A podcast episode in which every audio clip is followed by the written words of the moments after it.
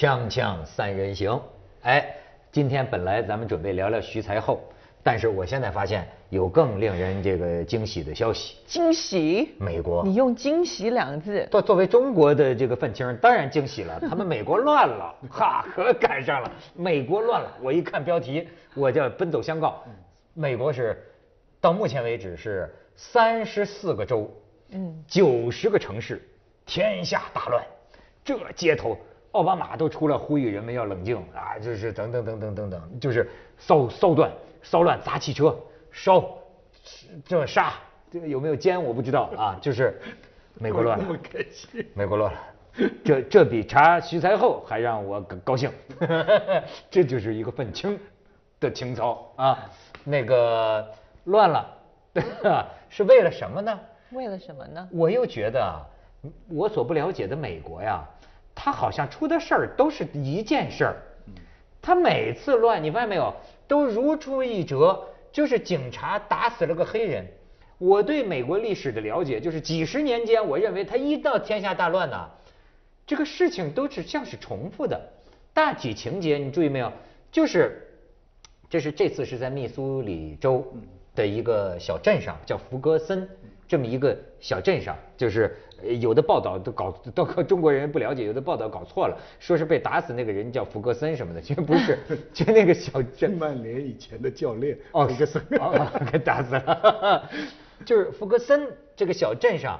大概是一个十八岁的黑人青年，一个警察呢就拿枪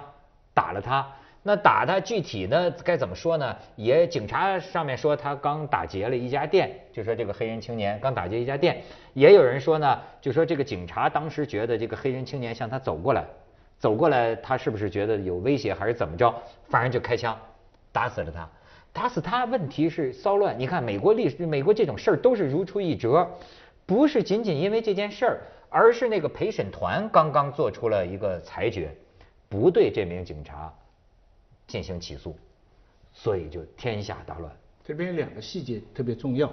一个就是说，呃，他手里偷了这个雪茄，嗯，那么呢，最初的报道呢说那个警察呢是并不知道他偷了雪茄，那么现在的材料证明呢，说他在下车之前他已经听到材料说他已已经有了偷窃行为了，那这个是最初报道跟现在的差别。第二个关键点就是他下去以后叫他停下，他回过身来，那么这个回过身来呢，辩护的人呢就说他是自首了，他回过身来他是举手投降了，但是警察呢就认为呢他回过来是有武力反抗，就是也可能他有枪械，那么这个事情呢一个已经死了，不能单听警察的一面之言。因此呢，找了一百二十几个目击证人。你说这个晚上怎么可能有一这么怎么可能有一百？但是找到各种各样的目击证人。目前的陪审团呢，就是说根据这些证人的综合的这个这个这个提供的线索呢，就是说不能起诉他是过失杀人罪跟有意谋杀罪。嗯。但是这个事情呢，就是我我曾经经经历过一场这样的暴动啊。跟他就像你说的是一模一样，美国的社会啊，跟我们一样有三个矛盾：穷富的矛盾、种族的矛盾，跟这个官民就是警察跟老百姓的矛盾。他这个里边跟穷富没关系，但主要是那是九二年那个洛杉矶暴动，嗯，你知道吧？就是因为一个黑人被四个白人警察打，对，结果有人拍录像，那一次暴动啊，最后死了五十三个人。就整个美国，尤其是洛杉矶杀打那韩国趟，我我当天从那个十号公路开车啊，就像看南征北战一样，周边砰一团黑烟，砰一火，整个这个洛杉矶市区啊，就像战争一样。就他也是这个那次的一个最关键的是什么呢？是警察打了哈，有个人拍录像啊，那个时候的录像机还不大普及，正好还不是记者。就多管闲事，就在旁边啪拍了，拍了把那个录像在美国的电视里一放，所有的民众就愤怒这个警察过度使用暴力，结果呢判下来也是说这个四个警察没罪，暴乱了，哎呀，整个这个美这个洛杉矶是一塌糊涂打的，所以为了这次的事情呢，他们不是也讲说，希望以后就是说那个美国的警察要配备一个，就是说你执法的时候你要有个现就是录像，实时的录像，就像现在很多人开车的时候，车上不是都会放一个叫行车记录器？嗯，现在在台湾，这个行车记录器简直成为这个警方破案各种的破案，车祸也好，这个被撞的撞人的，然后那个什么砂石车掉东西下来啊，什么东西的，然后有的时候可能小孩儿在路上被人抱走了，都是靠这个所谓的行车记录器。所以我觉得以后这个警方执法的时候，如果也能够就是说，可能这个安全帽上、头盔上面对，可以。像矿工一样 带一个摄像头。现在那个 Google 眼镜不是也可以，也可以等于。给 Google 眼镜做广告了。嗯啊 Google 眼镜啊，现在很多人他用会带来很多伦理问题，但是至少在警察这里用，倒是可以解决很多这样的问题。不是，那你只看见对方没拍着自己啊？建议所有公民以后上街也带一个，这互相这全看见了吧？哎，对不对？不，他现在的关键就是那个那个被杀的黑人青年转身过来是投降还是反抗？对，这个就是最关键，就这一瞬间，你的判断能力是不是失误了？就是就是在这里。但是在美国历史上啊，这种控告警察过度使用武力打死的成功率非常低，百分之几。嗯就是控告警察的犯罪的哈、三分之一成功，但是控告平民啊，三分之二成功。所以他那个法庭系统啊，其实它一面多多少少是对警察是有点保护，因为他可是他这个陪审团是人民群众人民群众的，人民群众而且这次还好像，如果我没记错的话，是七个白人，三个黑人。嗯，跟这个你你觉得这跟肤色有关系吗？就陪审团最后做出这决定。我相信绝对有关系。而且你知道那个小镇三分之二的居民都是黑人。啊，所以你这个你这个陪审团的这个黑人跟白人的比例就是失衡的呀，你应该按照人口的比例来来来来。像上次我讲九二年那个 Raby King，呃呃 Raby King 那个 case 啊，就我们翻成叫罗德里金啊，这很有名的这个这个这个事情啊，最后死掉的五十几个人呐、百分呃百分之四十是黑人，百分之四十是墨西哥人，白人是很少。但是这个案件是到了北面的一个白人的小烫审的，啊所以当时大家就是那个陪审团那个时候都是白人在在那里审，所以是个民族矛盾非常激烈。所以我就觉得，你看，这我就不了解美国了，就是他每次都是这个事儿，而且呢，你要想知道当时的这个情况，我昨天呢找了一段电影片段，你知道这还是个得奖电影，你可能看过，就讲的是前几年，前几年在哪个地方的一个，也是一个一个奥克兰，好像是奥克兰的一个一个那个那个火车站，半夜里，半夜里是元旦，对，是元旦。半夜里几个黑人青年啊，怎么玩儿？警察认为他们在打架，当时就把他们拘在一起。最后这件事情也是引起了这个骚乱，引起骚乱就是当时这个警察呀，就开了枪，开枪打死了。据这个警察自己解释，是他当时这就摁这个黑人，控制这个黑人摸，他以为摸的是电击枪，啊，但是当然也有人不相信那，就误杀了。说，但当然也有人不相信，说那电击枪和手枪拿着，那怎么那那那能看看不出来吗？还是反正，但是啊，因为这个片子啊是那种纪实性的那种拍法，所以呢，你可以想见啊，这种警察和这个黑人青年当时执法过程当中啊发生的这种冲突，我啊专门拍下来，哎，咱们可以看一下。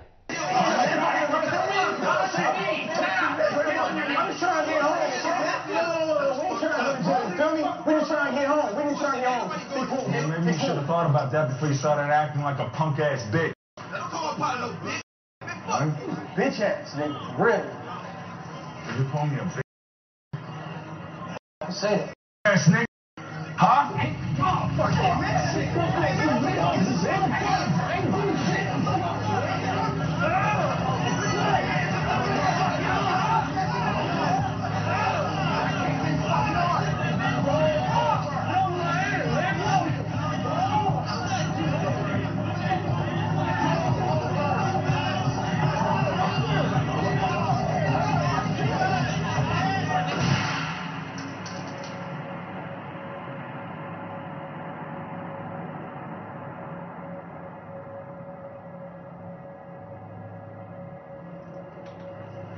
You fucking you shot, you shot me, bro. You shot me. I got, got a door.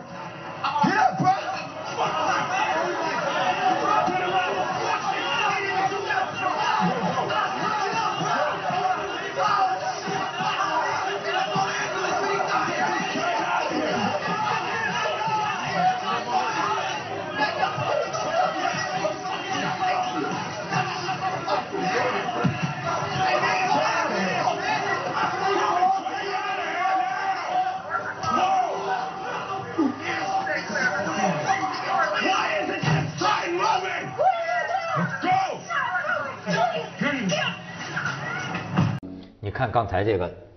哎，你知道今天社会就是有一个镜头，就你刚才说的，所有的人呐、发生纠纷呐、你知道我不要说这个，就是香港这个战中，你说这个呃警察跟这个战中的人在推挤的时候，你看到，哎，我觉得这是个这其呃史上未有的一种特殊情况，就是所有的人都在拍，似乎啊我们闹事儿还是次要的，我们记录是重要的。证据会对说话警方这边啊，一个警察后头配一个摄像机，咵这么拍。学生那头呢也拿着照相机，然后所有有人倒在地上了，就这么拍。那有人干脆耍耍无赖还是怎么着，咔往地上一躺，咔就拍。电电视屏幕放出来，你把它一定格，你就发现，如果你拍到一百个人闹事的不到十个，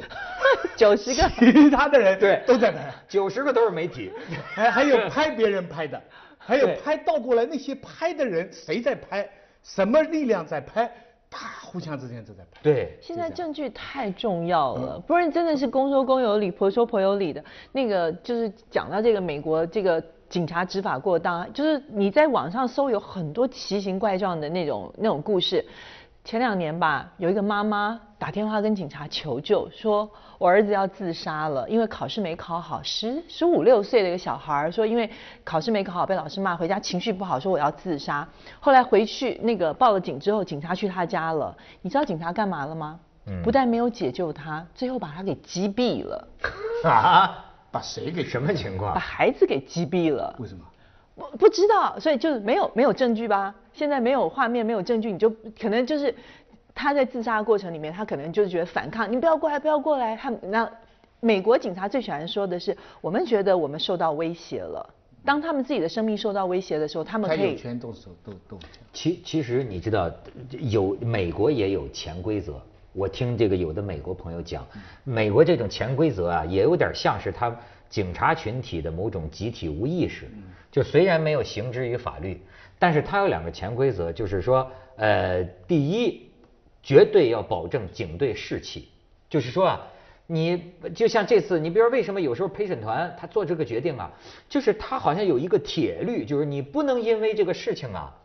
打击了这个警察队伍的士气，让他觉得自己灰头土脸，因为他们是维持社会稳定的一个重要力量，对吧？再有一个就是有点这种潜规则的，就是，任何人不对伤警察零容忍，就是说啊，你要是敢打一警察，你要是敢伤了一警察，这全纽约的警察晚上不睡觉要把你严办，就是他有个他有这么一种两条。所有这些无图无真相的最大起作用，就是我刚才讲那个事情，就是就是那个那个拍那个录像，那个是第一次，最后被说明事情之所以搞得这么大，也是因为这盘录像。他的录像啊，一共拍了八十一秒，他第二天就送到了洛杉矶的地方电视台。啊地方电视台呢，把八十一秒删成了六十三秒，删掉的部分是什么呢？是那个黑人起来反抗的部分。因此删掉了以后，六十三秒部分呢，就只剩下警察在痛打他。接下来，美国三大电视网跟 CNN 全部播的是那个六十三秒的，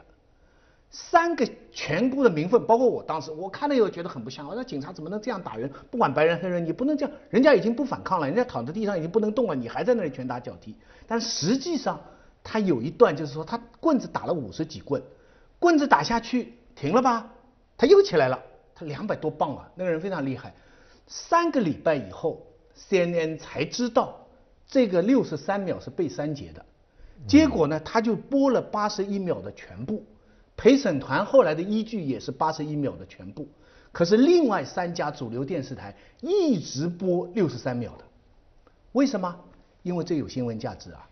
因为这契合老百姓的一个兴奋点呐、就是警察打，就是他们明知道这已经是三节版了，他们还是这样播，所以你看这个图像中间，他们的那个新闻者啊，他们自己说，我们是为了防止政，我们的责任是防止政府欺骗人民，所以他就是非常注意就揪政府警察的缺点。嗯。但是美国有另外一个，你说潜规则也好，你说它游戏规则也好，是我所不能理解的，就是说，他这个司法系统的几个陪审员呐、他不像我们这里考虑民意，嗯，你明白吗？就是明明这个事情全是都是民呐、全是对，他们是民，但是他这套程序是这样，嗯。他使他这些人关起来不看外面的东西，而且跟你说外面所有的报道，多少人游行，多少人报道，跟你们没有关系，你们就根据你们的证据，所以他这个法院啊，按我们的说法，就逆广大人民群众的意志而判呐、是，就是按我们过去的说法，就统治阶级包庇统治阶级啊。但是呢，实际上更复杂的是，就是它是两条系统，它宁可让军更多的警察来镇压或者保护你们游行，但是他这里判呢，他不考虑民意。这点啊，我我我在美国的时候我就有点想不通，因为我觉得要是我们到了民愤很大的时候，对我们对这个警察不能包庇了，对不对？我们要怎么样？哎，他照样，你看他这次就是啊，所有人大部分的美国人都在说那个警察开枪，白人警察打死黑人是不对的，他照样判他说免于起诉。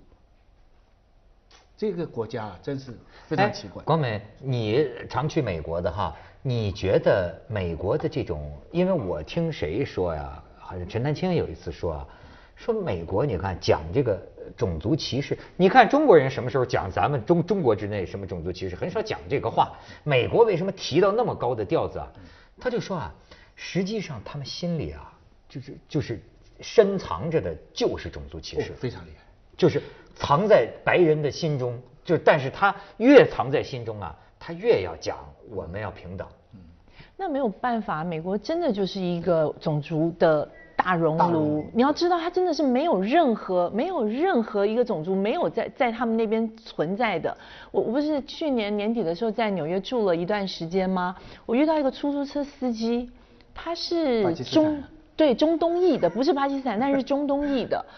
他那时候他就跟我讲，我说，哎，你你为什么会来纽约生活？他说我抽乐透抽到的。我说什么？对，他说绿卡有这个抽 抽奖机制。抽乐透，他说我那时候才十八岁，我真的是流着眼泪，我抱着我爸爸妈妈，我说我不想去，不想去，全家人就是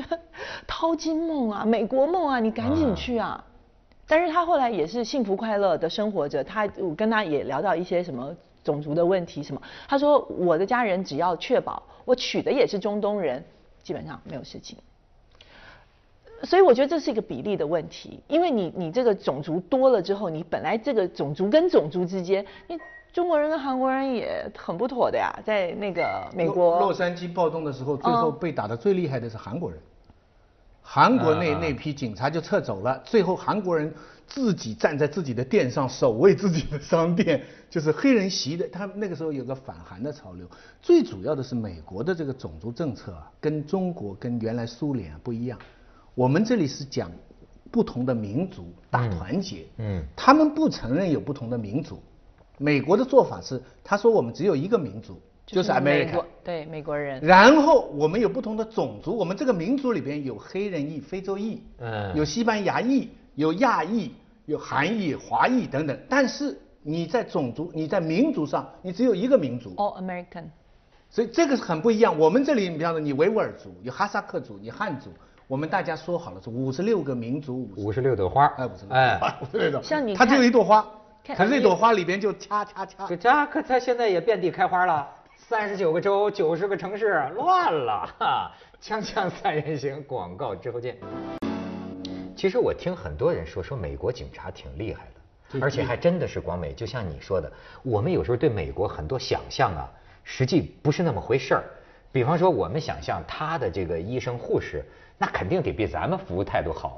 啊，不一定，完全不一定。你这个包括这个警察，好像显得凶猛，他那个很多人都给我讲他挺凶的。凶。不过这件事情啊，虽然警察现在不不罪杀人罪没有起诉哈，但接下来民权的民事罪啊还会再审。上次那个黑人的事情啊，也是啊，开始刑事罪没有嘛，嗯后来第二次民事罪审了以后，四个白人警察里面有两个还是获罪的，关三十个月。这个黑人呢赔三百八十万，